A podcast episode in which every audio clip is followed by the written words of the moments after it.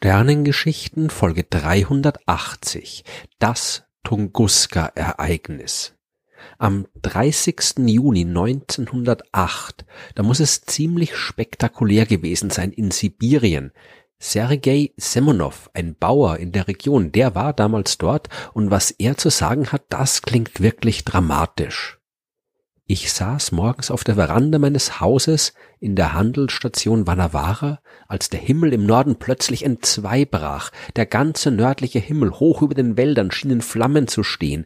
In diesem Moment fühlte ich eine große Hitze, so als ob mein Hemd zu brennen angefangen hatte. Ich wollte mein Hemd ausziehen und es von mir werfen, aber in diesem Moment gab es einen großen Knall am Himmel und ein enormes Donnern war zu hören. Ich wurde etwa sieben Meter weit von meiner Veranda weg zu Boden geworfen und war für einen Moment bewusstlos. Nach dem großen Knall folgte ein Geräusch, das so klang, als würden Steine vom Himmel fallen oder Kanonen abgefeuert. Die Erde bebte und als ich auf dem Boden lag, schützte ich meinen Kopf aus Angst, dass ich von Steinen getroffen werde. Wer damals auch in der sibirischen Taiga unterwegs war, das waren Rentierhirten. Und die haben das getan, was Rentierhirten eben so tun, bis am 30. Juni 1908 auf einmal alles gar nicht mehr so war wie sonst. Früh am Morgen, als noch alle im Zelt schliefen, wurde es plötzlich mitsamt den Menschen in die Luft geblasen. Einige wurden bewusstlos. Als sie wieder zu sich kamen, hörten sie großen Lärm und sahen den Wald um sich herum zerstört und brennend. Der Boden bebte und ein enorm langes Grollen war zu hören. Die gesamte Umgebung war voller Rauch und Nebel von brennenden und fallenden Bäumen. Der Lärm hörte irgendwann auf und auch der Wind ebbte ab. Viele Rentiere waren geflohen oder gestorben.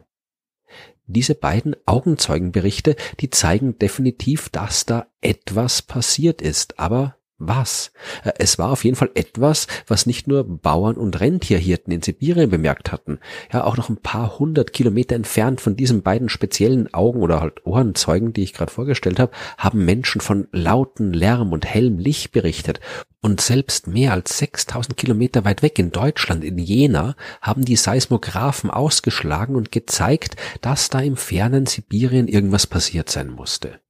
Es war schwer herauszufinden, was da los war. Die Region, die ist äh, mehr als nur abgeschieden, selbst heute noch und damals noch viel mehr. Aus den Berichten der Zeugen hat man einigermaßen rekonstruieren können, wo das ominöse etwas äh, stattgefunden hat. Was auch immer da passiert ist, das hat ungefähr 65 Kilometer vom Dorf Vanavara entfernt stattgefunden, also mitten in der sibirischen Wildnis. Bis auf ein paar Rentierhirten war dort wirklich niemand und es war schwierig, dorthin zu gelangen. Erst 1927, also knapp 20 Jahre später, hat der russische Mineraloge Leonid Alexejewitsch Kulik eine Expedition ausrüsten und sich in diese abgelegene Region in der Nähe des Flusses der steinigen Tunguska aufmachen können. Und was er dort gesehen hat, das war immer noch dramatisch. Unzählige umgestürzte Bäume. Man schätzt, dass circa 60 Millionen Bäume auf einer Fläche von 2000 Quadratkilometern entwurzelt und umgeknickt waren. Kulik, der war vor allem auf der Suche nach einem Krater, denn er war der Meinung, dass damals ein Objekt aus dem Weltall, ein Komet oder ein Asteroid auf der Erde eingeschlagen ist. Das würde die Druckwelle erklären, die die Augenzeugen beschrieben haben. Das würde die Messung der Seismographen erklären, den Lärm und die Hitze. Das würde auch die umgefallenen Bäume erklären und man müsste einen Einschlagskrater finden. Das hat aber niemand geschafft. Äh, Kulik hat nichts gesehen. Im Jahr 1929 ist das deutsche Luftschiff Graf Zeppelin einmal um die Erde herumgeflogen und dabei auch äh, an der fraglichen Region in Sibirien vorbeigekommen. Man hat auch von dort aus einen Krater gesucht, aber nichts gesehen. Kulik selbst hat dann 1937 und 38 nochmal dafür gesorgt, dass die Tunguska-Region vom Flugzeug aus fotografiert wird. Aber mehr als die umgefallenen Bäume hat man auch auf diesen Bildern nicht gesehen. Dieser nicht vorhandene Krater, das ist auch der Grund, weswegen man heute offiziell immer noch vom Tunguska-Ereignis spricht und nicht vom Tunguska-Einschlag. Der Einschlag eines Objekts aus dem Weltall, der ist allerdings immer noch die beste und wahrscheinlichste Möglichkeit zu erklären, was damals in Sibirien passiert ist. Wir wissen, dass immer wieder Himmelskörper auf der Erde einschlagen. Wir sehen die Krater der großen Einschläge der Vergangenheit und wir können Nacht für Nacht die kleinen Objekte am Himmel als Sternschnuppen verglühen sehen, die mit der Erde kollidieren, es aber nicht bis zum Erdboden schaffen. Als möglicher Einschlagskörper kommen Kometen und Asteroiden in Frage. In dem Fall wären Komet aber eher die unwahrscheinlichere Wahl. Kometen bestehen zu einem großen Teil aus Eis und anderen gefrorenen Materialien und würden beim Flug durch die Erdatmosphäre sehr schnell und sehr weit auseinanderbrechen. Nur ein sehr großer Komet, bei dem würden Bruchstücke übrig bleiben, die es bis zum Boden schaffen könnten. Ja, die großen Bruchstücke würden dort dann aber auch extreme Zerstörung anrichten. Beim Tunguska-Ereignis waren die Folgen dramatisch, aber lokal begrenzt. Es muss sich also um ein kleineres Objekt gehandelt haben und es ist unwahrscheinlich, dass ein kleiner Komet auf der Erde einschlägt und bis zum Boden durchkommt. Viel wahrscheinlicher ist ein Asteroid und zwar einer aus Gestein. Wir wissen heute, dass kleine Asteroiden auch nicht äh, bis zum Erdboden durchkommen, weil die vorher auseinanderbrechen. Schäden anrichten können sie dabei aber trotzdem. Das hat man zum Beispiel im Jahr 2013 live sehen können, als ebenfalls in Russland über der Stadt Chelyabinsk ein ungefähr 20 Meter großer Asteroid explodiert ist. Ein Krater am Boden ist dabei nicht entstanden, dafür aber eine enorme Druckwelle, die in der ganzen Stadt für große Schäden gesorgt hat. So ein Ereignis nennt man Airburst und man kann sich jetzt fragen, warum so ein Asteroid überhaupt explodiert. Die Dinger sind ja aus Gestein, aus Eis und auch aus Metall, aber eben nicht aus Sprengstoff. Warum sie explodieren können, hat mit der Oberfläche und der Reibung zu tun. Wenn ein Asteroid durch die Erdatmosphäre fliegt, dann wird er durch die Reibung mit der Luft aufgeheizt. Je mehr Oberfläche der Asteroid hat, die sich an der Luft reiben kann, desto höher ist auch die Temperatur und desto stärker wird der Asteroid abgebremst. Durch die Reibung kann und wird er auch irgendwann auseinanderbrechen. Statt einem großen Objekt hat man jetzt also mehrere kleinere Objekte, die durch die Atmosphäre sausen. Und zusammengenommen haben die Bruchstücke eine größere Oberfläche als der eine ursprüngliche Asteroid.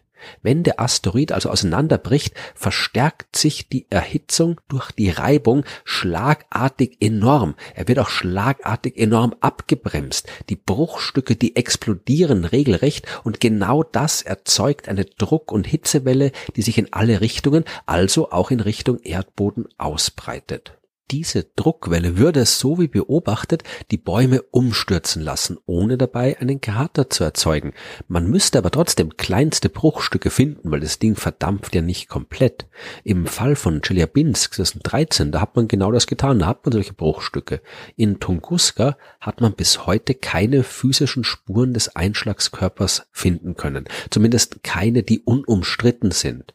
1978 hat der ukrainische Wissenschaftler Mikola Kowaljuk Gesteinsproben gesammelt, die dann erst 2013 analysiert werden konnten. Äh, diese Proben sehen genauso aus wie das, was man sich von einem eisenhaltigen Gesteinsmeteoriten erwarten würde, aber es ist erstens nicht zu 100% sicher, dass diese Proben wirklich aus dem Jahr 1908 stammen und äh, einige der Metalle, die man im Meteoriten in großen Mengen findet, äh, die sind dort auch nur spärlich vertreten. Aber die Region ist eben heute auch noch extrem unzugänglich und niemand weiß genau, wo der Asteroid explodiert ist. Und deswegen ist es auch enorm aufwendig, so ein großes Gebiet nach winzigen Gesteinsspuren zu untersuchen, die aus dem Weltall stammen könnten. Und deswegen gibt es heute immer noch einige Wissenschaftlerinnen und Wissenschaftler, die andere Ursachen für das Tunguska-Ereignis in Betracht ziehen. Zum Beispiel die Explosion von enorm großen Mengen an Erdgas, die aus Rissen im Boden ausgetreten sind und sich entzündet haben. Das würde die Druckwelle ebenfalls erklären, aber nicht die wirklich weit sichtbaren Leuchterscheinungen und die von Zeugen gespürte Hitze, denn Erdgas würde nicht so hell brennen und auch keine so starke Wärmestrahlung aussenden, dass man die noch fast 100 Kilometer weit entfernt spüren kann. Andere vermuten eine vulkanische Eruption als Ursache, und zwar einen Ausbruch, der entsteht, wenn sich unterhalb der Erdkruste ein wirklich extrem massiver Gasdruck aufbaut. Dann könnte der Boden tatsächlich regelrecht explodieren und tatsächlich befindet sich die Tunguska-Region in einer Gegend, in der vulkanische Aktivität beobachtet werden kann. Einen Ausbruch der ein Ereignis wie das von Tunguska erklären könnte, so ein extremer Ausbruch, der wurde aber noch nie irgendwo zweifelsfrei beobachtet. Der Einschlag eines Asteroiden, der ist immer noch die wahrscheinlichste Möglichkeit. Die Daten deuten auf ein Objekt hin, das 30 bis 80 Meter groß war, aus Gestein besteht und in 5 bis 14 Kilometern Höhe über dem Boden explodiert ist. Und ich bin ziemlich sicher, dass wir das früher oder später auch einwandfrei bestätigen können, wenn entsprechende Gesteinsproben gefunden und untersucht worden sind. Da die Ursache des Ereignisses aber so lange ungeklärt geblieben ist und immer noch zum Teil ungeklärt bleibt, haben sich gerade um Tunguska auch einige eher unkonventionelle Hypothesen gebildet, obwohl das schon fast zu seriös klingt, ja, denn eigentlich handelt es sich nicht um wissenschaftlich ernsthafte Theorien, sondern mehr oder weniger um reine Fantasie oder kompletten Unsinn, ja. Ein außerirdisches Raumschiff soll dort abgestürzt sein oder irgendeine Maschine des Physikers Nikola Tesla soll die Energie aus den USA quasi nach Sibirien geschossen haben. Äh, in der Science Fiction und Fantasy kann man immer wieder auf das Tunguska-Ereignis treffen und die Spekulationen werden vermutlich auch dann nicht aufhören, wenn wir irgendwann zweifelsfrei den Einschlag eines Asteroiden als Ursache identifiziert haben. Was die Sache aber nicht weniger spektakulär macht. Tunguska zeigt uns, dass die Erde nicht allein im Weltall herumfliegt. Wäre der Asteroid ein paar Stunden früher oder später auf die Erde getroffen, dann hätte die Erde sich weitergedreht und er wäre nicht über der sibirischen Taiga explodiert, sondern über Mitteleuropa oder Nordamerika. Und anstatt jeder Menge Bäume wären es vielleicht Häuser gewesen, die umgefallen wären.